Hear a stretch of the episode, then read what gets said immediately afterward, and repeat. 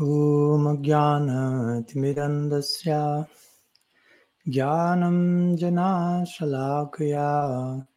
चाक्षरन्मिलितं येन तस्मै श्रीगुरवे नमः। नामश्रेष्ठं मनुमापि सच्चिपुत्रम् अत्र स्वरूपं। रूपं तस्याग्रजमुरुपुरीं मातुरीं गष्टावतीम् राधाकुण्डं गिरिवरं महो राधिकमधावशं। प्राप्तो यस्य प्रतीतकृपाया श्रीगुरुं तं नतोऽस्मि। वञ्चकल्पतरुभ्यश्च कृपासिन्धुभ्य च। पतितानां पवानेभ्यो वैष्णवेभ्यो नमो नमः। निखिलाश्रुतिमौलिरत्नमालदिति। निराजिता निराजितापदपङ्कजन्त आजीमुक्तकुलैरुपश्यामनं परितष्टं हरिनं संश्रयामि।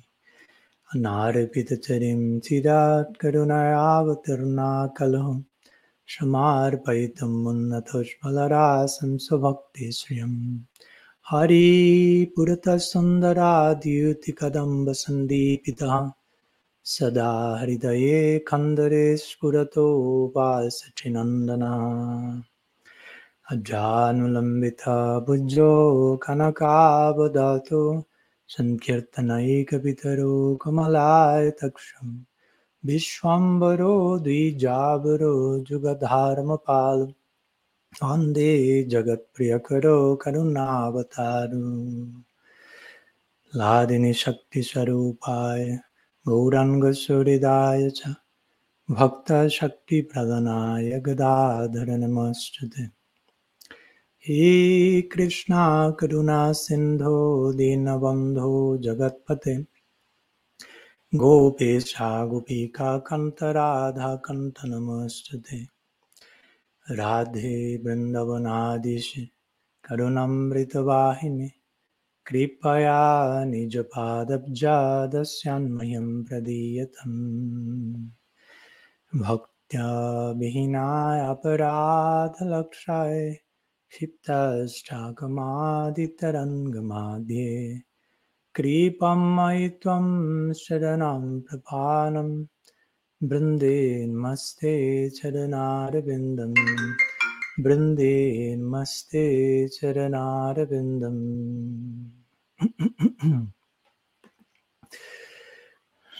श्रीमन महाप्रभु की जय। श्री हरिनाम संकीर्तन की जय। श्री श्री गौर पूर्णिमा की जय। गौर भक्त वृंद की जय। गौर प्रमाण हरि हरि बोल।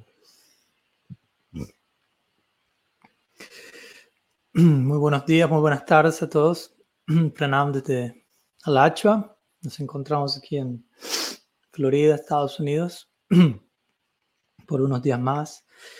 Y el día de hoy celebrando o anticipando la celebración de Sri Purnim, aunque estrictamente hablando podemos decir que la celebración de Purnim es algo que no puede ser limitada a un mero día al año, sería prácticamente un insulto a Sriman Mahaprabhu.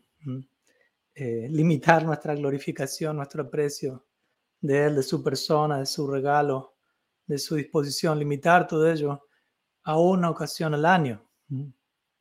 Obviamente hay una ocasión oficial al año que de acuerdo a nuestro calendario, dependiendo el lugar en el que nos encontremos, va a ser el día de mañana o pasado mañana en algunos casos, pero esa ocasión anual simplemente es un momento condensado que idealmente debe rebalsar hasta el punto de terminar salpicando y cubriendo todos los demás días del calendario. Especialmente un día como hoy, o especialmente días previos al día en particular, en donde tradicionalmente muchas veces también los Gaudiya Vaishnavas no solamente hablan de Mahaprabhu el día de su, de su advenimiento, pero también van acercándose a ese día, van preparando el terreno de su corazón días antes, en algunos casos incluso semanas antes, eh, invocando Harikata de forma que nuestra conciencia, que nuestro foco, que nuestra concepción se vaya alineando más y más con una figura tal como la de Sriman Mahaprabhu. no es una figura ordinaria, es el ser supremo de por sí, así que no estamos hablando de nada ordinario, pero estamos hablando dentro de la categoría de Bhagavad Tattva, del ser supremo y sus ilimitados rostros. Aquí estamos refiriéndonos a, a un rostro muy único para nosotros como Gaudiya Vaishnavas. Sriman Mahaprabhu representa la, la cúspide de la trascendencia, la cima última del alcance en el que Bhagavan se vuelve todo lo que Bhagavan podría llegar a ser, y más aún si se quiere. Entonces, es algo muy, es lógico, el sentido común, que una ocasión tan extraordinaria como Sri Gorpurnim no se celebre una sola vez al año, sino idealmente 365 días al año como mínimo en nuestros corazones. Y previo al día oficial del advenimiento de Sriman Mahaprabhu, también ocuparnos en Harikata, Sangha, reflexión sobre qué representa Mahaprabhu, qué representa Mahaprabhu en nuestras vidas. Recordemos, estamos aquí hablando de personalismo radical también. Como bien saben, Mahaprabhu es la, la deidad última de este concepto, de ser supremamente personal. Y personal en este caso me refiero a nuestra relación con él como Gaudiya Vaishnavas estamos intentando entablar una relación con el Ser Supremo. Entonces es muy importante preguntarnos esto una y otra vez. ¿Dónde está mi relación con Bhagavan? Recordemos, Dios no es meramente un concepto teológico, sino que es una persona, la persona más real de todas las personas, la suprema personalidad de Dios, como si la Prabhupada diría no solo la suprema personalidad de todas las demás personas, sino dentro de los distintos rostros de Bhagavan. Sri Krishna es conocido como la suprema personalidad de Dios y Mahaprabhu podría ser llamado la suprema personalidad de Krishna. Entonces todo se encuentra supremamente personalizado aquí. Y por lo tanto, al acercarnos a una figura tan personal, tan personalista, tan personalizada, hiperpersonalizada, como Sri Gaura Hari, obviamente se espera de nosotros una postura en ese mismo nivel, hiperpersonalizada. Entonces, ¿dónde está nuestra relación con Mahaprabhu? ¿Cuál es, cuál es la, la moneda corriente a partir de la cual vamos a entablar un vínculo con Sri Gauranga Dev? Entonces, el día de hoy, la idea es compartir algunas palabras al respecto. Nuestro intento de celebración de Gorpurnim, que como siempre mencionamos, la verdadera fiesta, la verdadera celebración comienza dentro de nosotros. Allí están los cuarteles generales de la Gaudiya Sampradaya. Y en la medida en que internamente celebramos debidamente a Sriman Mahaprabhu, en esa medida hay Golpurnim, por decirlo de alguna manera. Y como mencionamos, para nosotros Sri Hari es la deidad misma de la Gaudiya Sampradaya. La misma palabra Gaudiya tiene que ver con Gaudadesh, el sitio de aparición de Sri Chaitanya Dev.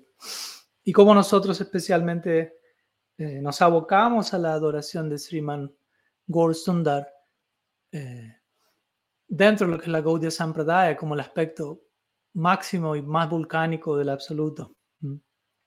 Volcán dorado, el amor divino en las palabras de la Siddhar Maharaj. Entonces el día de hoy eh, surgió la inspiración para conversar un poco acerca de de Mahaprabhu en términos del amor incondicional. Como habrán visto, el título de la charla de hoy es Sri Gaurahari, la deidad del amor incondicional. Entonces, Sriman Mahaprabhu es la deidad de muchas cosas, en muchos aspectos él es nuestro Isadev. Pero el día de hoy hemos elegido, eh, o he elegido con o sin su permiso, discúlpenme por ello, enfocarnos en esa faceta en particular de la joya de la chintamani, de la piedra de toque que Sri Gaurahari es, que Sri Gaurahari constituye, o nos estamos enfocando en, un, en una faceta de esa joya ilimitada. No hay límite a las diferentes formas en las que podemos abordar y hablar acerca del Supremo. Nunca vamos a poder decir lo suficiente. Vedanta Sutra menciona Ikshatina Shabdat. No se puede decir nada acerca del Supremo, o más bien por más que uno hable, uno tiene que decir lo más que uno pueda, pero aún así sus glorias son ilimitadas. Por lo tanto, debemos mantenernos siempre con una profunda humildad en términos al abordar Harikata, al abordar especialmente Gorkata, debe haber una, una humildad muy profunda en nosotros, pues estamos abordando un tema insondable, ilimitado, sobre el cual únicamente con, por misericordia de Mahaprabhu podemos tocar un punto en una línea ilimitada, podemos ser salpicados por una gota de, de ese océano de misericordia que Él es. Por lo tanto, debe haber una humildad muy profunda. Intento decir algo acerca de Sri Chaitanya pero siempre mantener en claro, nunca voy a poder decir, lo que esté diciendo es mucho menos de todo lo que podría ser dicho. Todo lo que no dije acerca de Mahaprabhu es mucho más de lo que pueda llegar a decir, por siempre. ¿Por qué? Porque sus glorias son ilimitadas. En el capítulo 87 del décimo canto del Bhagavatam, interesantemente los Vedas personificados oran a Bhagavan y mencionan tu, sus glorias son, tus glorias son ilimitadas. Y nadie conoce el límite de tus glorias. Y luego los Vedas dicen, ni siquiera tú mismo conoces el límite de tus propias glorias. ¿Mm? Porque uno no puede conocer algo que no existe, básicamente. Si algo es inexistente, es imposible conocerlo. Y el límite de las glorias de Bhagavan es inexistente porque no hay límite. Por lo tanto, no es posible conocer algo que no existe. Entonces, esa es la manera en la que nuestros acharyas enfocan el tema. Es imposible, incluso para Bhagavan mismo, conocer sus propias glorias, ya que no hay límite para ello. Quiere decir para nosotros. Entonces, desde ese lugar, implorando por debida humildad, intentamos decir algo en el día de hoy, en honor, en ocasión de, de Sriman Mahaprabhu de Gaur Purnim que para muchos de ustedes será mañana, pero de alguna manera, de vuelta, es una consideración superficial decir eso hoy es mañana.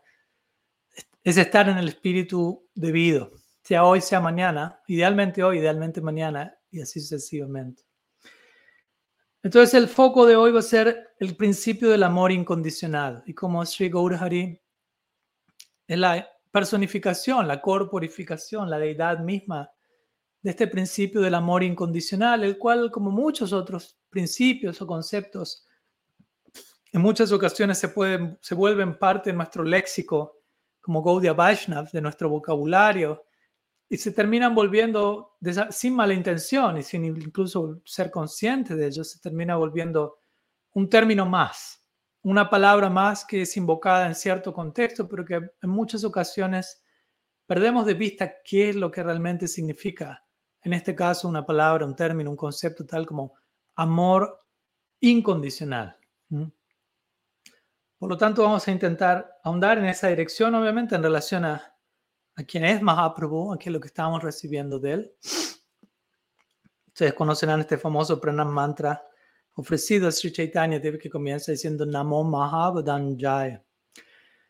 Y no continúo más, lo dejamos ahí porque Vamos a enfocarnos en estas primeras palabras. Namo Mahapadanya. Namaha, Namo, ofrezco mi pranam, me ofrezco a mí mismo ante aquel que es Mahabadanja. Mahabadanja. Maha significa enormemente, grandiosamente, indica algo, algo que se da en una dimensión exorbitante. Y Badanja significa magnánimo, generoso, compasivo, misericordioso etcétera. Refiriéndose obviamente a Mahaprabhu, aquel que es la personalidad, en otras palabras, más misericordiosa, aquel en quien el amor incondicional es experimentado y es extendido como en ninguna otra personalidad, incluso en relación al Ser Supremo. Generalmente esta noción de Mahabodanya se explica diciendo, ok, para que alguien reciba semejante galardón, tal persona tiene que estar dando lo más elevado y eso tiene que estar siendo dado, lo más elevado, incluso a aquellos menos elevados, a las personas menos, que menos lo merecen, digámoslo así.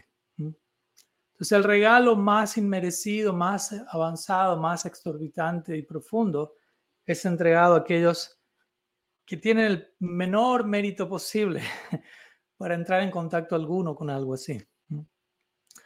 Y muchas veces este principio de dar lo más elevado al que menos lo merece, me imagino que si, tratan de aplicar el principio de la lógica, no, va más allá de la lógica, va más allá del plano del, del merecimiento. Más bien se traduce como lo que a veces llamamos misericordia sin causa o como lo estamos presentando el día de hoy, amor incondicional. Entonces, tratemos de nuestra mente tener estas dos ideas como sinónimos. Amor incondicional y misericordia sin causa.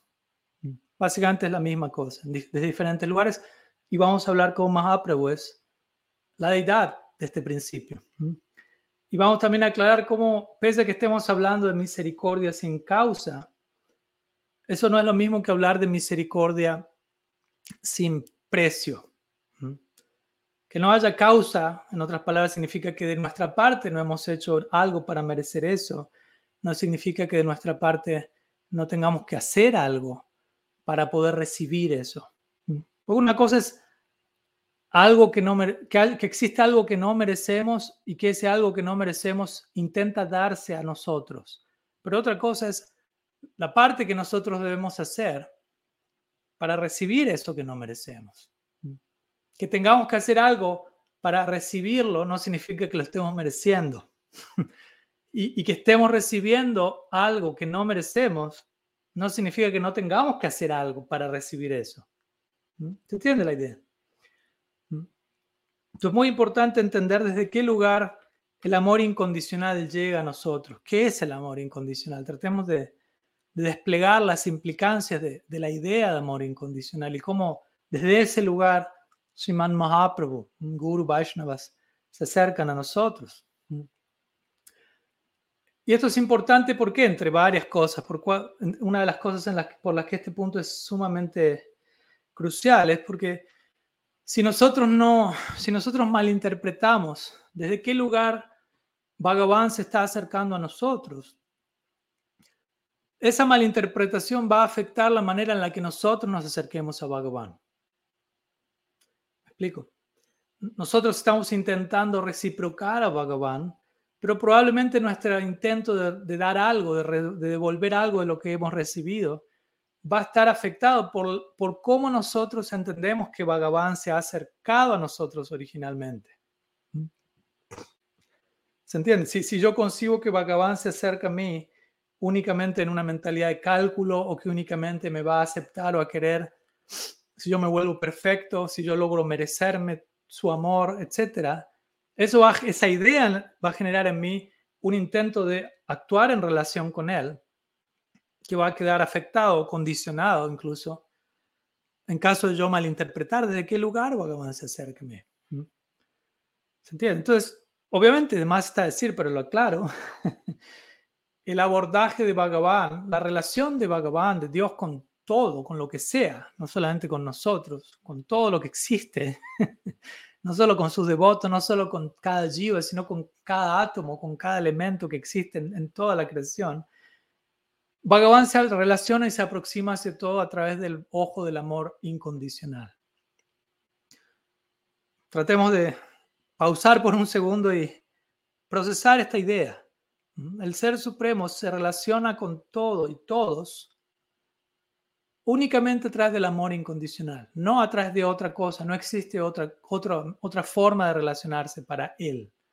Él es amor incondicional en sí mismo y todo lo ve en relación al principio del amor incondicional, no del amor condicional, lo cual no es amor estrictamente hablando. Entonces, cuanto más nosotros nos volvemos conscientes, el Bhagavan se relaciona con todos del amor incondicional, en esa misma medida, cuanto más estemos conscientes de ese principio, Él se está acercando a mí, se está relacionando con mi persona y con todos, únicamente de la incondicionalidad del amor.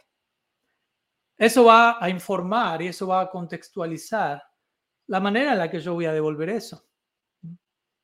Incluso tratemos, si, si la idea de Dios nos queda demasiado grande para imaginarnos este ejemplo, Imaginémonos a alguien en este mundo que nos ama o nos sirve o nos ayuda y se acerca a nosotros de un lugar completamente desinteresado e incondicional. Inmediatamente eso en nosotros activa un mecanismo de reciprocidad en esos mismos términos. Generalmente, a menos que alguien esté demasiado, eh, ¿cómo decirlo?, cubierto y sea demasiado explotativo, pero en general, si alguien se me acerca de un lugar incondicional, va a inspirarme a mí a reciprocar desde un lugar incondicional. Entonces Dios no es una, el Ser Supremo no es una excepción a esta regla. Él se acerca de un lugar incondicional, pero muchas veces nosotros podemos perder de vista este hecho y terminamos intentando relacionarnos con, con Bhagavan desde un lugar condicional, no incondicional, olvidando su abordaje incondicional, especialmente como Mahaprabhu.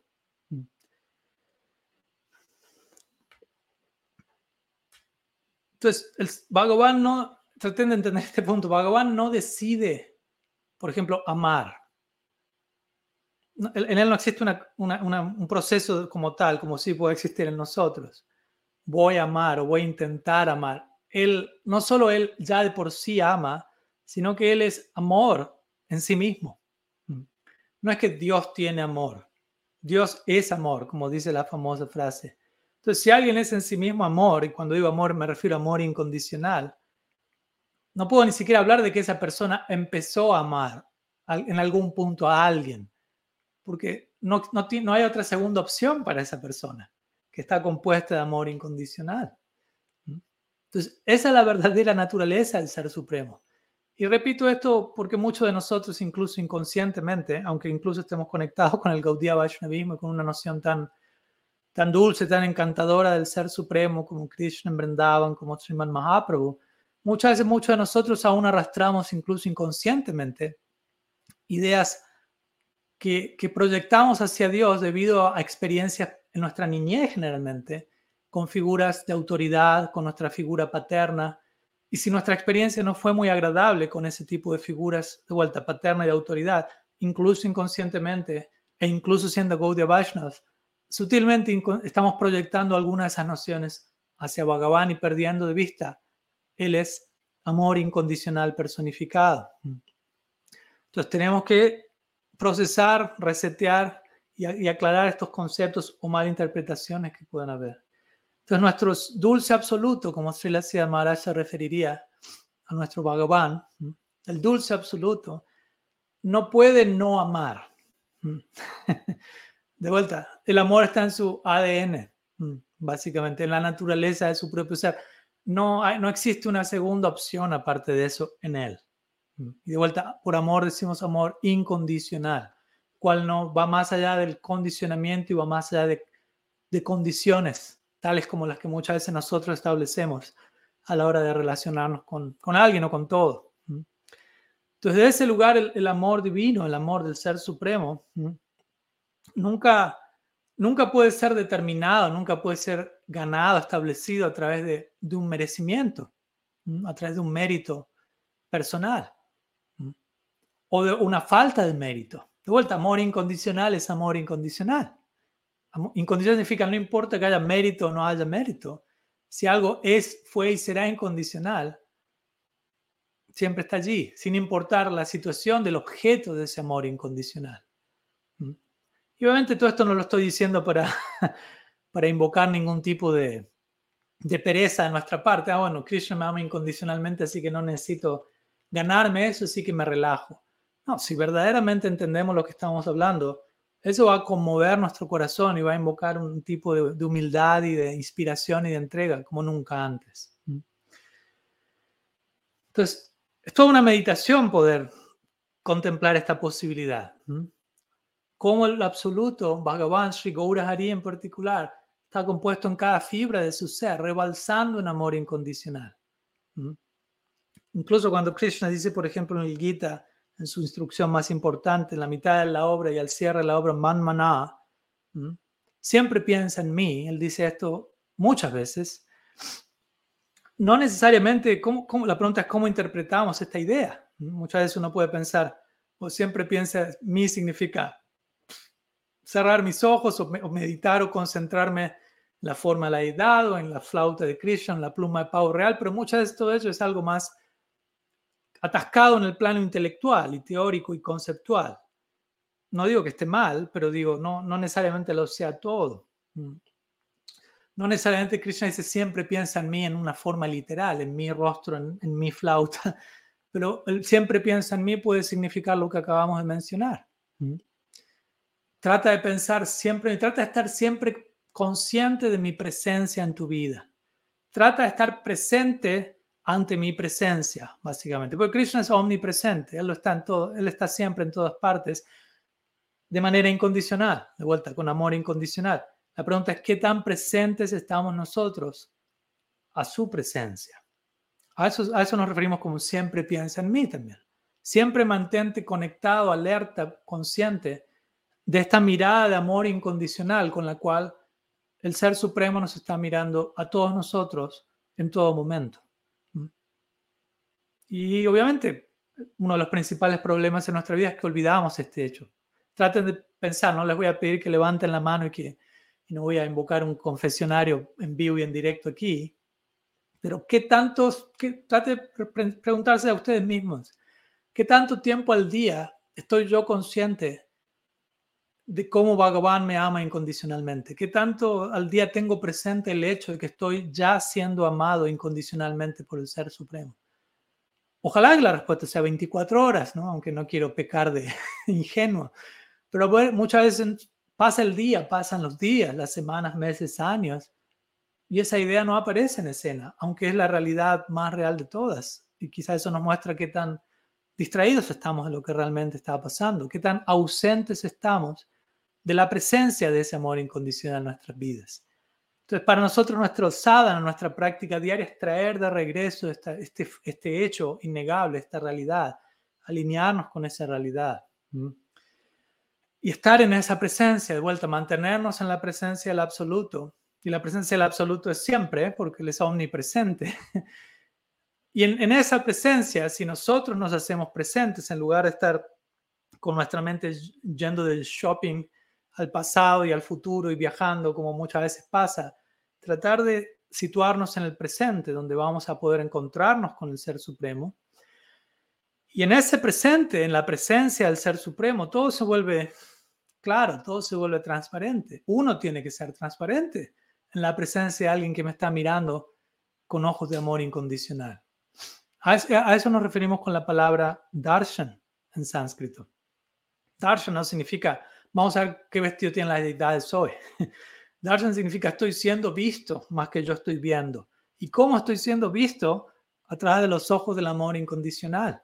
Por lo tanto, ¿cómo me debo yo presentar ante los ojos del amor incondicional de, de, Bhagavan, Sri Gaurhari? ¿Mm? Los ojos de Gaurhari lo saben todo acerca de mí, todas mis debilidades, todas mis heridas, todos mis errores, todos los elementos más bochornosos y vergonzosos que intento ocultar del mundo entero cada momento, no podemos ocultar eso del Ser Supremo. Y pese a todo eso, Él aún así nos ama incondicionalmente, infinitamente. No solo a nosotros, a todos. Traten de, aunque no podemos pensar eso, no podemos ni siquiera concebir en nuestra mente ello, el intento de hacerlo y ver cómo nuestra mente colapsa en el camino es todo un ejercicio muy, muy necesario, muy glorioso, de tener la dinámica, la vorágine actual en la que muchos de nosotros nos movemos en este mundo y dedicar unos momentos, al menos al día, para meditar y contemplar y orar al respecto. Cómo pese a todo, Mahaprabhu me está amando infinitamente, incondicionalmente. ¿Qué, ¿Qué resultado va a generar eso en nosotros? Y como digo, eso no está solamente limitado a nosotros, no está solamente limitado a, un devoto, está, está incluyendo absolutamente a todos los elementos, todos los Shakti de Bhagavan. Existe este famoso eh, sutra, mm, aforismo en el Vedanta Sutra de Vyasadeva, mm, mi sutra favorito, es Lokavatu Lila Kaivalyam. Lokavatu Lila Kaivalyam, que básicamente significa que todo este Shristi Lila, o toda esta universo y universos, multiverso, todo este pasatiempo de creación, si lo queremos llamar así, surge como un lila de Bhagavan. Y Jiva Goswami explica esto aún más en detalle, dando a entender, todo este Shristi Lila surge debido al afecto de Bhagavan por sus devotos. En otras palabras, la, noción Gaudiya es, Bhagavan está experimentando tanto amor en su corazón, está explotando de afecto, está estallando, está rebalsando de amor incondicional, que eso desborda a, su, persona, a su séquito íntimo en Golok, y se expresa en la forma de toda la manifestación de los universos materiales. Todos estos universos materiales son un subproducto del Ananda de Bhagavan. Y digo esto porque a veces, muchas veces también algunos devotos pueden malinterpretar ideas y pensar el mundo es malo, hay que rechazar el mundo, la materia es me desvía, hay que, hay que trascenderla cuanto antes, me tengo que ir de aquí cuanto antes. Pero si entendemos lo que está diciendo este sutra, todo este mundo es el subproducto del rebalsamiento extático de Bhagavan y su corazón. y todo este Shristi Lila surge por el afecto de Bhagavan para sus devotos, a través del cual Bhagavan le da la oportunidad a sus devotos de alcanzarlo a él. Y ahí alguien podría decir, bueno, entonces de vuelta, este Shristi Lila es solo para los devotos y, que, y todos aquellos que no son devotos, ¿qué podemos decir? Pero el punto es que podríamos decir, aunque no todas las jivas son devotos, podríamos decir, todas las jivas son devotos en potencia. Como ya explicamos, el bhakti no es inherente a la jiva, pero todas las jivas tienen el potencial de recibir bhakti. Y como mencionamos más de una vez, Bhagavan no nos observa a nosotros en base a quién fuimos ni a quién somos, sino en base a quién podemos ser. En otras palabras, Él nos observa en base a nuestro potencial. Y siendo que todas las jivas son en potencial devotos, podríamos decir que ante los ojos del amor incondicional de Bhagavan, que observa todo en potencia, Él ve todos son potencialmente mis devotos y en ese sentido, todo este mundo está para facilitar el amor, el intercambio amoroso entre Bhagavan y sus devotos, quienes en potencia son todos, básicamente. Mm. Entonces es un punto interesante para contemplar en relación a, Sri Gaura Hari y su amor incondicional. También alguien podría decir, bueno, pero Maharaj, en el Shastra encontramos declaraciones donde se menciona que Krishna ama a sus devotos está parcializado por sus devotos y está pegado a ellos, pero con sus no devotos él es neutral, básicamente. Entonces, ¿cómo se entiende eso? Y podríamos decir de vuelta.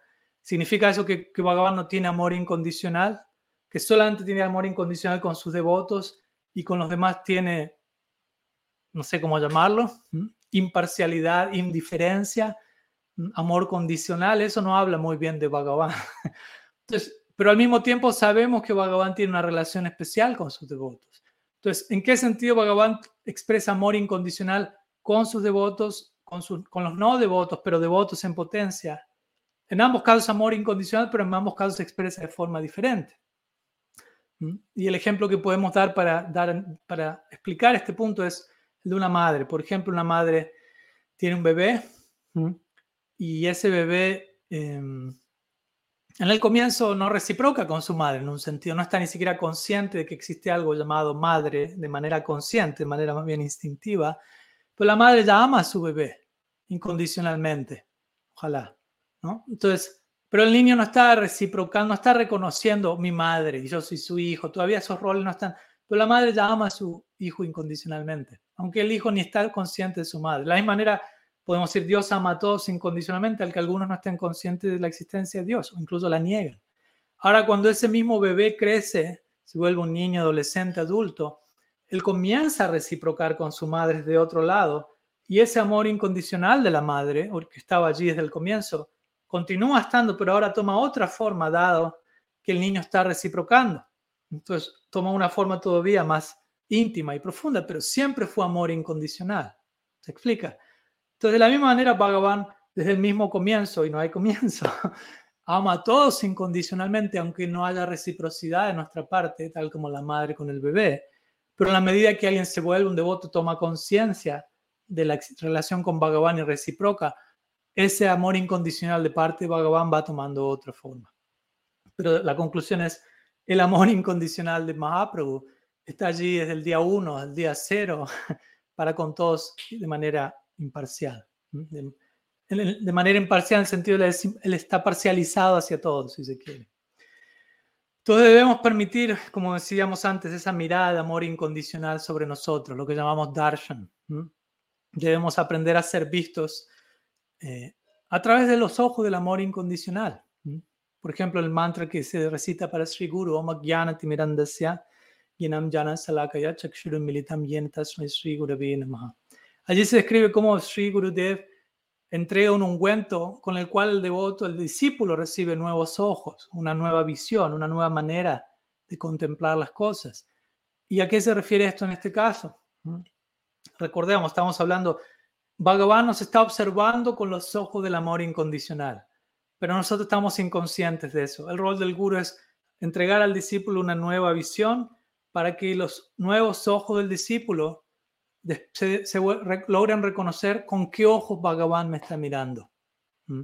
Básicamente esa es la visión que el guru entrega. Entrega un cierto conocimiento, cierta gracia, cierta conexión y atrás de ello el discípulo, la nueva visión del discípulo le permite contemplar, ah, ¿con qué ojos Bhagavan me está mirando? Los ojos del amor incondicional.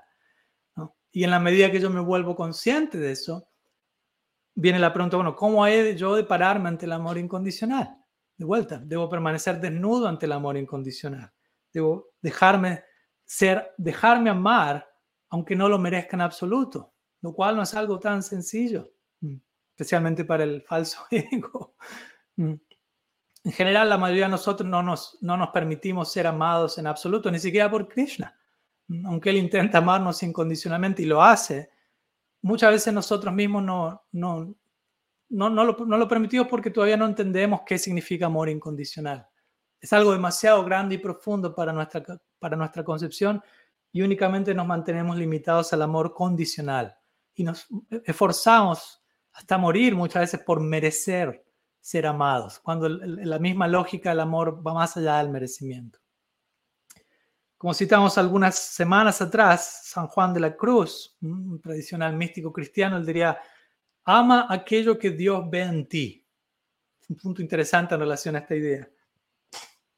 Mahaprabhu está observando en nosotros algo que es digno de ser amado, algo que es amable, en, otro sentido la palabra, amable. ¿no? Entonces, aquello que Dios está amando en ti, ámalo. Eso no es una forma de narcisismo, de egocentrismo. Mahaprabhu, por su amor incondicional, está encontrando en mí algo que es digno de ser amado. Y yo voy a amar eso que Él está amando. En otras palabras, también amar lo que Dios está viendo en mí significa, porque uno puede decir, que hay en mí que sea digno de ser amado? Bueno, Él está encontrando algo aunque yo no lo encuentre, pero también eso que él está encontrando se da a partir de su ojo de amor incondicional. recordemos, alguien que posee amor incondicional siempre va a encontrar algo digno de ser amado en todas las direcciones. Entonces, yo amar lo que Dios está amando en mí también significa yo amar aquel amor incondicional a través del cual Dios ve algo en mí que es digno de ser amado. Entonces, tengo que amar el amor incondicional a través del cual Dios lo contempla todo, básicamente. Amar el amor. Básicamente esa es nuestra meta en la vida. Y eso es sadhana para nosotros, práctica espiritual. No es tanto un concurso de, como digo, de, merecimiento, no es una meritocracia, por decirlo así, de ningún tipo. Y lo repito porque muchas veces, de todas maneras, nosotros estamos muy condicionados a pensar si yo cumplo con tal regla y termino de cantar mi número de rondas al final de esta vida, Krishna me tiene que llevar a Golok porque cumplí con mi número, como si fuera una transacción calculada y que yo logré merecer por mi esfuerzo personal. Y olvidamos por completo el principio del amor incondicional. Y con esto no estoy diciendo que de vuelta que debido al amor incondicional dejo de cumplir con mi sadhana, todo lo contrario, cumplo más aún con mi sadhana, pero desde un lugar más agradecido, más conmovido, más profundo. Porque caigo en cuenta, o sea, Krishna ya me está amando incluso antes que yo empiece a ejecutar mi sadhana. Entonces yo ejecuto mi sadhana en respuesta a ese amor que ya está allí antes de yo ocuparme en sadhana. Ese es el intento. Yo no estoy orando porque yo decidí orar. Yo estoy orando porque Krishna es misericordioso y por su gracia yo estoy pudiendo orar. Y mi oración, por lo tanto, es una respuesta a aquello que Él envió por empezar. Entonces, sadhana es lo mismo, no es algo, yo hago algo y con esto estoy controlando el resultado de lo que va a pasar y Krishna está forzado a reciprocar de cierta manera. no funciona desde ese lugar, especialmente con Sriman Mahaprabhu. Recuerda, estamos intentando relacionarnos con un ser absoluto que es adicto a la misericordia. Nuestro problema es que nosotros no somos adictos a la misericordia. Él es adicto a la misericordia. Él está obsesionado con derramar amor incondicional en todas sus direcciones. Eso significa un volcán dorado de amor divino, de amor incondicional. Algo está haciendo erupción, en todas las direcciones de manera descontrolada. Y es demasiado increíble como para creerlo. Muchas veces nos cuesta creerlo porque es demasiado ideal, está por encima de lo que podemos imaginarnos. Hay una cita muy interesante que leí el otro día en la Biblia que menciona que, que describe qué, tan, qué, tan Dios, qué tanto Dios está deseoso de, encontrar nuevas excusas para ser misericordioso, básicamente. y la cita dice, la ley fue dada, las diferentes leyes, para multiplicar las oportunidades de que uno falle. ¿no? Uno tiene que seguir leyes, pero uno falla en las leyes. Entonces, la ley fue dada para multiplicar las oportunidades de que uno falle, de manera que cuando esa falla y ese pecado abunda, la gracia va a abundar aún más. Entonces, otra manera es un marco cristiano de poder de poner el mismo punto en, la mesa. ¿no? Una, idea interesante. Dios pone muchas leyes difíciles de seguir de manera que fallemos y, de manera, y cuando fallamos de manera para, para compensar esa falla tiene que haber más misericordia sin causa y ese es el juego que a Dios más le gusta, por decirlo así, en el que Bhagavan es más experto. Mm. Es muy importante que aceptemos esto, ¿no? Si no aceptamos qué tan radicalmente, estamos hablando de personalismo radical, estamos hablando de gracia radical, amor radical, si no aceptamos por empezar qué tan radicalmente el dulce absoluto nos está aceptando, está aceptando cada poro de nuestro ser a partir del amor incondicional, si no somos capaces de aceptar esto, no vamos a ser capaces de aceptarnos plenamente a nosotros mismos. Una cosa no puede separarse de la otra si no logro aceptar del todo cómo Mahaprabhu está acercándose a mí, no puedo aceptar quién yo soy ante los ojos de él. ¿Y qué significa quién yo soy en última instancia? Y obviamente, en la medida que logra hacer eso, en la medida que logra aceptar cómo Mahaprabhu se acerca hacia nosotros a partir del amor incondicional, en esa misma medida voy a permitirme, voy a poder aceptarme a mí mismo. La única manera en la que nos podemos aceptar de manera plena, profunda, saludable es la manera en la que Dios nos está viendo. ¿Cómo somos ante los ojos del Supremo? Eso es lo que somos. Así es como debemos aprender a vernos, no separados de esa mirada de amor incondicional. Y en la medida que hayamos atravesado ese proceso, vamos a poder extender esa experiencia a otras personas que también están igual de sedientas que nosotros de la experiencia del amor incondicional. Amor incondicional significa estoy siendo amado, observado con toda mi imperfección y pese a ella, el afecto sigue viniendo. Si no le damos a otras personas la oportunidad de ser observados a través del ojo del amor incondicional, tales personas no van a poder atravesar una verdadera transformación en sus vidas.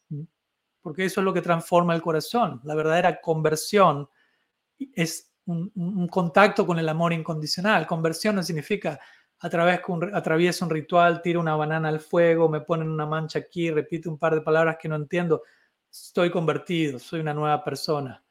No, quizás eso pase como resultado de yo haber entrado primero en contacto con el amor incondicional. Eso es lo que realmente conmueve, convierte. Si tuvimos esa experiencia, vamos a poder extendérsela a otras personas. Todos necesitamos ser observados a través del ojo del amor incondicional. No necesitamos cambiarlo todo y ser perfectos para que recién ahí alguien nos acepte. Eso es absurdo, nunca va a ocurrir. Es agotador y nunca va a ocurrir. No le recomiendo ese sendero. Y esto ocurre de vuelta. Todo esto estamos diciendo. Mahaprabhu mismo está dando ese ejemplo por empezar. Recordemos quién es Sriman Mahaprabhu. Krishna mismo. ¿Y qué, y qué ocurre detrás de, de este Gaur Avatar? Sabemos que Krishna mismo no termina de poder reconocer cuál es el amor que hay en él, cuál es su encanto, cuál es su belleza, hasta que él logra experimentar Radha Bhav. Y cuando decimos Radha Bhav, podemos decir hasta que Mahaprabhu es Krishna experimentando el amor incondicional de Sri Radha.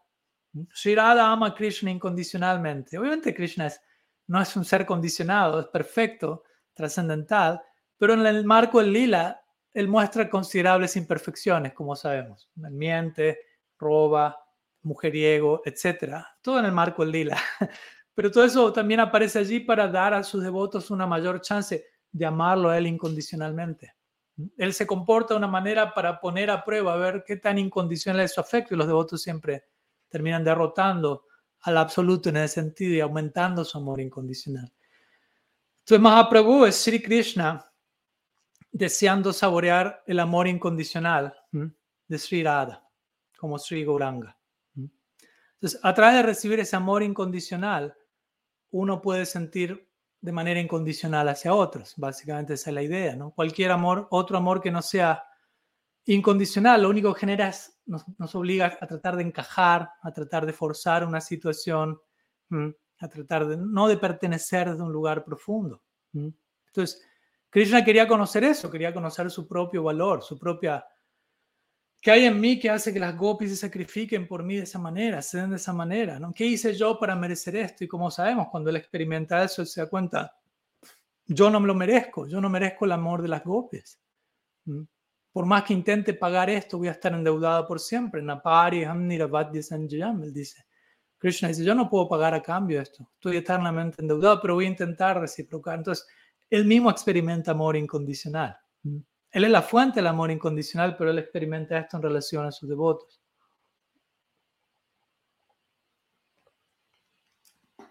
Y por ir un paso más allá, aunque no me quiero ir en esa dirección demasiado, Mahaprabhu experimenta amor incondicional de parte de Shirada en la forma de Gadadhar Pandit ya que en el Gol Lila Shirada aparece como Gadadhar Pandit, quien es Shirada vaciando el contenido de su corazón para que Krishna como Mahaprabhu pueda ser exitoso en su lila. Entonces, Krishna necesita recibir ese bhakti de Shirada, ese amor incondicional para conocer su corazón plenamente. Amor incondicional, nuevamente. Entonces, Mahaprabhu en un sentido no vino principalmente a dar esto, vino a, a conseguirlo, a experimentar podríamos decir, Mahaprabhu es Krishna viniendo a recibir el amor incondicional de Sri Radha. Es el propósito central para el descenso de Mahaprabhu. Sabemos que hay tres propósitos centrales, pero estos tres pueden ser descritos y resumidos en este marco. Mahaprabhu es Krishna viniendo a recibir el amor incondicional de Sri Radha. Entregar eso al resto vino como un resultado, como subproducto de todo ello. Pero primeramente, Mahaprabhu vino a implorar y a recibir amor incondicional el mismo. Y él es Krishna en su Acharya Lila. Él nos está dando el ejemplo a nosotros de qué se espera de nosotros como sadhakas. Nosotros mismos debemos aprender a mendigar amor incondicional.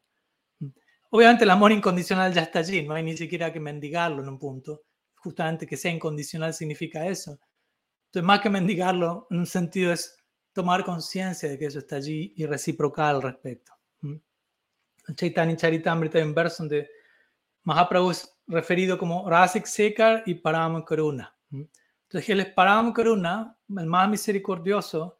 ¿Pero por qué? Porque él es Rasik Sekar. Porque él es aquel que está saboreando primeramente aquello que Shirada le entregó a él, como mencionamos. Primero él saborea y luego él, primero se vuelve el recipiente de la más grande misericordia, la experiencia de Shirada, el amor incondicional de ella.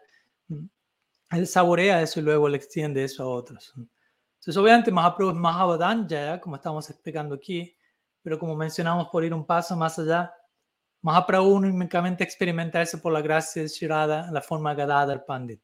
Mahaprabhu es Mahavadanya, Gadadhar es Maha quien, quien le da la misericordia a Mahaprabhu para que él pueda dar la misericordia a cada uno de nosotros. Entonces, Krishna es conocido como Karuna Sindhu, lo sabemos. Y si Krishna es conocido como Karuna Sindhu, entonces, Mahaprabhu es un rebalsamiento de ese océano. Karuna significa un océano de misericordia. Entonces, si Krishna es un océano de misericordia, imagínense el océano. Mahaprabhu es un rebalsamiento de ese océano. En un océano, si uno está en un océano, se dice uno no ve principio ni fin, aunque el océano posee un principio y un fin, aunque no lo veamos. Y sabemos que en todo este planeta hay océanos, pero no solo hay océanos. Pero en el caso de Mahaprabhu, el océano está cubriendo todo el planeta, es lo único que hay y no hay principio ni fin. Esa es la gracia, el amor incondicional de Sri Gauranga Entonces, vuelvo a repetir este punto, ¿no? Estamos siendo amados incondicionalmente por Sri Gaurahari. Desde el día 1, del día 0, del día menos 108. Y estamos siendo amados y amor incondicional significa eso, no estamos siendo amados por quienes somos, sino estamos siendo amados pese a lo que somos. ¿Se entiende? Con todas nuestras imperfecciones incluidas. Incluso si, si negamos la existencia del absoluto. Imagínense, si, si Bhagavan ya nos está amando, incluso en aquellos momentos donde negamos su existencia, o no la negamos, pero vivimos como si Él no existiese. El hecho de que aún Él nos ama pese a eso, demuestra que no, básicamente que no hemos hecho nada para merecer ese amor. Pues estamos haciendo todo lo que va en contra de merecer ese amor y aún así Él nos ama de manera incondicional. Y sin importar qué tanto hagamos de aquí en adelante como devotos, de todas maneras nunca vamos a merecer ese amor. Lo cual no quiere decir que no hagamos nada, todo lo contrario. Cuanto más intentamos reciprocar, más amor incondicional llega y más vamos a sentir que no lo merecemos. El amor incondicional es demasiado como para merecerse. Esa sería la idea. Es demasiado como para que uno pueda merecer algo como el amor incondicional. Es por eso que en una ocasión Narad Muni esto lo describe Sanatan Goswami en el Brihad Bhagavatamrita. Narad Muni le, le, pide a Krishna una, una, bendición muy interesante. Le dice que, que, nadie jamás vaya a sentir que ha tenido suficiente de tu misericordia, de tu bhakti, de tu prem. ¿Mm? Interesantemente pide esa bendición. Y Krishna le dice, bueno, la bendición que estás pidiendo no tiene mucho sentido en realidad, porque la, la naturaleza misma de estos elementos del amor incondicional es la insatisfacción. Como dando a entender, es tan incondicional que el amor incondicional siempre está aumentando. Entonces siempre se puede tener más, siempre se puede dar más. Uno nunca termina de estar del, uno está del todo satisfecho, pero siempre hay lugar para más. En ese sentido hay insatisfacción divina. Entonces, en ese lugar, Krishna le dice a Narda, pide otra cosa porque eso ya está allí. ¿no? Entonces, de ese lugar, el amor incondicional se sigue dando sin límites, y sin merecimiento alguno. Entonces, eso no es gratuito, como digo. Aunque, sea, aunque no lo merezcamos, no quiere decir que no haya un precio a pagar. ¿Y cuál es ese precio a pagar? Bueno, para uno permanentemente coexistir con el principio del amor incondicional, inmerecido, uno requiere la más profunda humildad. Imagínense estar conviviendo con algo que nunca vamos a merecer, sin importar lo que hagamos, sin importar qué tanto intentemos merecerlo, cada vez lo vamos a merecer menos, cuanto más lo intentemos. Eso es misericordia sin causa, no sin precio, sin causa. El precio a pagar es profunda humildad, porque si no tenemos profunda humildad, el ego falso no va a poder tolerar algo que nunca vamos a merecer. Es demasiado para el ego. El ego quiere merecer, reclama justicia, merecimiento, y ahí somos arrojados de vuelta a la plataforma del karma. El ego no puede generalmente tolerar durante mucho tiempo algo que no puede merecer jamás, que algo de lo cual uno no es digno. Pero ese es el, es el precio a pagar para uno convivir y coexistir por siempre con el amor incondicional. Aceptar, nunca lo voy a poder merecer. Que de vuelta no es algo que me tiene que desanimar, todo lo contrario. Es algo que me tiene que, que conmover hasta las lágrimas, que, me, tiene que hacer que los vellos de mi, de mi cuerpo se erizan decir, wow, incluso cuando menos lo merecí, ya estuve siendo amado de ese momento. Es hora de, dar algo a cambio. Naturalmente, es, eso es lo que impulsa, debería impulsar naturalmente la vida, una vida, una vida espontánea de servicio en el corazón de un bhakta. Entonces, esa es la esencia de nuestro sadhana. Como digo, la esencia de nuestro sadhana, la esencia de nuestra vida interna de oración, es permanecer conscientes de nuestra necesidad por amor incondicional y, por encima de nuestra necesidad permanecer conscientes de cómo ese amor incondicional, esa gracia radical, ya está llegando a nosotros. Desde tiempo sin inicio, ha estado viniendo a nosotros. Y por lo tanto necesitamos humildemente ser lo suficientemente humildes como para permitir que, esa, que ese milagro ocurra, que significa tomar conciencia de la realidad del amor incondicional y de la deidad misma del amor incondicional, nuestras vidas, Sri Hari. Entonces, como, como a, veces me gusta decir, no, no, importa cuántos sanartas podamos tener, podemos tener todos los sanartas que quieren y podemos decir, yo no merezco amor incondicional, no sabe todos los sanartas que tengo. La, misericordia sin causa de Sri Hari es más poderosa, siempre va a ser más poderosa que todos nuestros anartas puestos juntos. ¿Mm? Entonces, querer insistir de que yo no merezco el amor incondicional es otra forma de ego, es otra forma de, no ser lo, lo, humildes que tenemos que ser para aceptar el amor incondicional. Entonces, no es que tenemos que ganarnos el amor de Dios. El amor de Dios ya está allí desde el comienzo. ¿Mm? Tratemos de entender eso. Este, este, tipo de puntos están muchas veces demasiado incrustados, embebidos en nuestro subconsciente. Me tengo que ganar el amor de Dios. Si hago algo malo, Mahaprabhu está enojado conmigo y tengo que dejar que esté enojado. Esta proyección es de una idea distorsionada del absoluto, proveniente quizá de trauma no resuelto en el pasado. ¿Mm? Entonces, la, la, idea de que tenemos que ganarnos el amor de Dios, de que tenemos que volvernos queribles para Él de alguna manera, es básicamente ridícula si analizamos qué significa el principio del amor incondicional. Mahaprabhu ya nos está amando desde el principio, como menciono, y ese amor original continúa estando, continúa evolucionando, continúa desplegándose más y más. Y como digo, en la medida en que nosotros hagamos nuestra tarea, nuestro sadhana, ese amor incondicional que estuvo siempre allí va a ir tomando otras formas, como el ejemplo que dimos de la madre y del niño.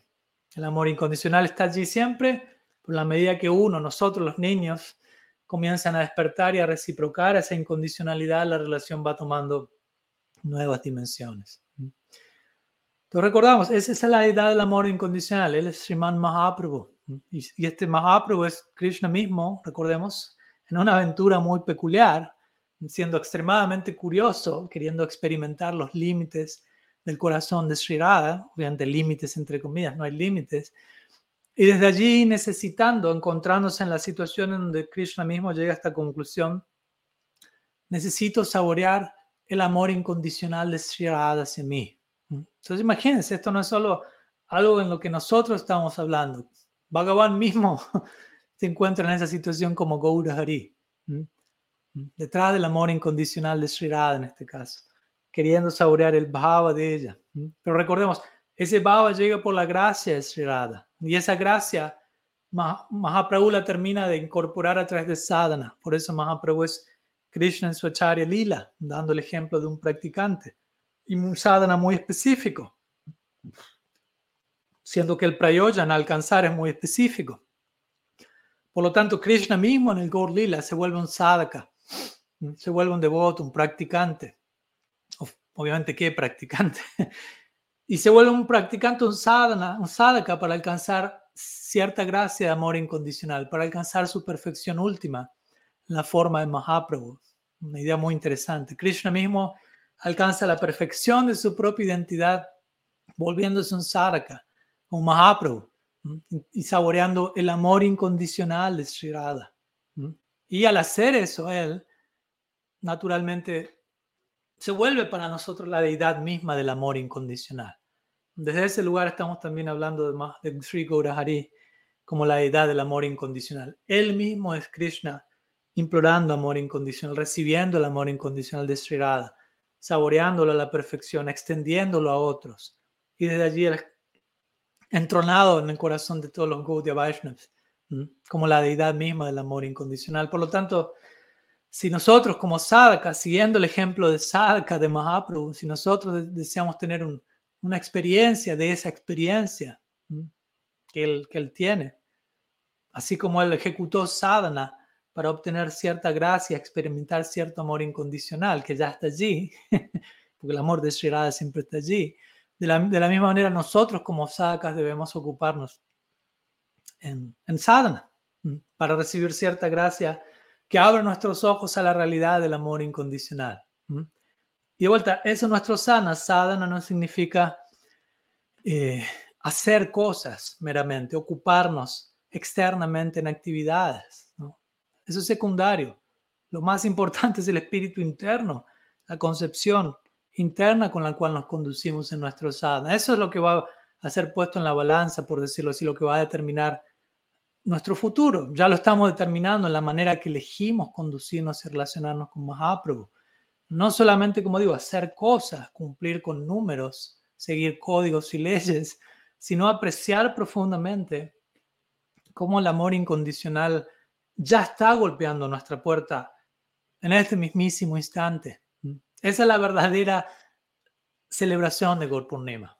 Esa es la manera la que podemos celebrar Gorpurnim de manera continua y permanente, como dijimos al comienzo de la clase de hoy. No, es una celebración de un día al año. todo empieza por algo. Podemos empezar por un día al año, pero idealmente eso debe rebalsar en un día, una semana, un mes, un año, una vida y la eternidad. En celebración de este hecho, de la naturaleza del amor incondicional, de cómo el amor incondicional se acerca a nuestras vidas y de cómo para nosotros básicamente sadhana y crecer como practicantes y, seguir adelante con nuestras vidas significa avanzar en esta dirección. Traten de, de meditar por un momento y contemplarlo de esa manera. El propósito de mi vida es incrementar mi conciencia de la presencia del amor incondicional. Cada día que pasa voy a intentar volver, despertar un poquito más ante esa realidad. El amor incondicional de Bhagavan hacia mi persona y hacia todo lo demás. Y por lo tanto, cómo se espera de mí hacia todo lo demás, ese amor incondicional también. En la medida en que eso ocurra, vamos ya a encontrarnos en el mundo espiritual. El mundo espiritual no es un planeta en el cual podemos viajar geográficamente en 3D.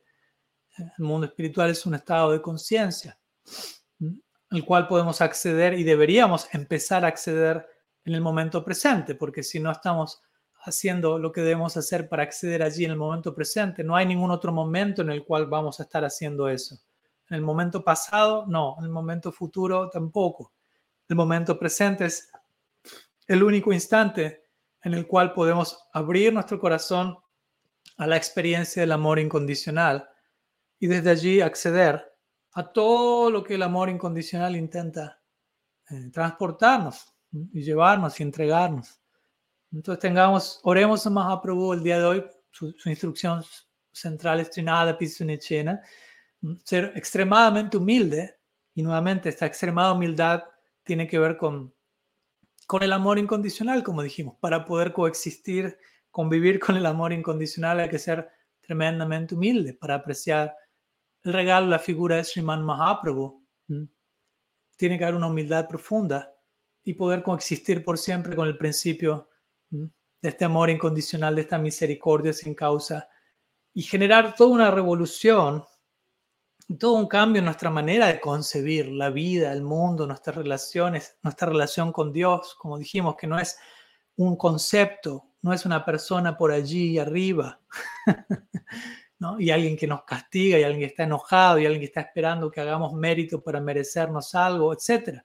Tenemos que sistemáticamente desmistificar todo este tipo de malentendidos y despertar a esta realidad que va a revolucionar nuestro corazón de cómo el absoluto es amor incondicional personificado, únicamente se relaciona con todo en términos de amor incondicional. Y nosotros tenemos la fortuna de estar incluidos en esa ecuación. Estamos siendo invitados a esa danza, por decirlo así, a ese movimiento participativo en donde todo tiene el potencial de entrar, de participar. Entonces, sintámonos afortunados, sintámonos bendecidos, sintámonos conmovidos, agradecidos porque esa es la realidad, ¿no? A la medida que despertamos a qué es la realidad y cómo las cosas realmente existen y acontecen en términos de amor incondicional, no hay mucho más que hacer más que vivir para esa realidad, vivir consciente de esa realidad, incrementar nuestra conciencia de esa realidad y intentar reciprocar al respecto de alguna u otra manera. Y obviamente el resultado de eso es que el amor incondicional va a continuar extendiéndose sin límite alguno. Esa es la gracia de Mahaprabhu. Y eso es lo que estamos celebrando hoy. Eso realmente significa celebrar a Mahaprabhu. No es, no es tanto promover una institución, un grupo, una bandera, ni siquiera una práctica, sino promover el principio del amor incondicional siendo expresado en la forma más profunda, más generosa posible. Y la promoción es a través de dar un testimonio personal real, humilde, genuino, y en el ejemplo con el cual nos vamos a conducir en el día a día en relación con cada uno de nosotros, en cualquier momento de nuestro día, especialmente los momentos más ordinarios de nuestra vida cotidiana. Allí es donde el amor incondicional va a especializarse en llegar a cada uno de nuestros corazones. Así que algunas palabras que quería compartir el día de hoy con todos ustedes. Eh, en, ocasión de Sri Gaur que como dijimos en algunos lugares se celebrará oficialmente mañana, pero tratando de marcar este punto la celebración puede ser hecha en cualquier otro día, así que probablemente a lo largo del año organicemos charlas en julio, septiembre, febrero, diciembre y, el título va a ser Purnim para establecer este punto. ¿no? Nunca es suficiente con qué tanto, en qué tanto podemos eh, glorificar y celebrar la presencia de Sriman Mahaprabhu Sri Gaurahari, la deidad del amor incondicional. Muchas gracias a todos por su presencia, por su afecto, por su atención, por su esfuerzo, por su lucha diaria, por, por tratar de, de poner en práctica todo esto que estamos charlando, porque una cosa es compartir el concepto, una cosa es lanzar una palabra online y otra cosa es hacer algo con eso. Otra cosa es tratar de, alojar estas, estas nociones y entender, esto tiene el potencial de volverse un estilo de vida y, modificar mi vida por completo y, mis respetos van para todos ustedes que están en, sus respectivas medidas intentando hacer algo con eso, incorporar estos principios del, del amor divino, del amor incondicional, siendo vulnerables como Mahaprabhu mismo lo es, abriéndose, arriesgándose para poder ser empoderados, bendecidos. Si somos honestos y somos sinceros, pese a todo, pese a cosas que van, puedan ocurrir y van a ocurrir como parte del viaje interno, pese a todo, siempre la realidad del amor incondicional va a seguir extendiéndose a nosotros. ¿no? Nunca pierdan la fe, nunca pierdan de vista este principio fundacional.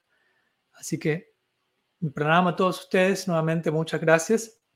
Y para aquellos que que hablan inglés, el día de mañana vamos a estar compartiendo Gorkata eh, a las 11.30 de la mañana hora Colombia, como para dar un referente al inglés. Eh, pero va a ser otro tema, va a ser sobre Mahaprabhu, pero es de otra faceta de esta joya ilimitada, así que aquellos que hablan inglés están invitados a participar también. Sriman Gaur Hari Ki Jai. Gaudiya संप्रदाय की जय श्री हरिनाम संकीर्तन की जय गौर भक्त वृंद की जय गौर प्रेमानंद हरि बोल वंशा कल्पतरुभ्यश्च कृपा सिंधुभ्यैव च पतितानं पवानेभ्यो वैष्णवेभ्यो नमो नमः। आनंद वैष्णव वृंद की जय। गौर गौर हरि बोल।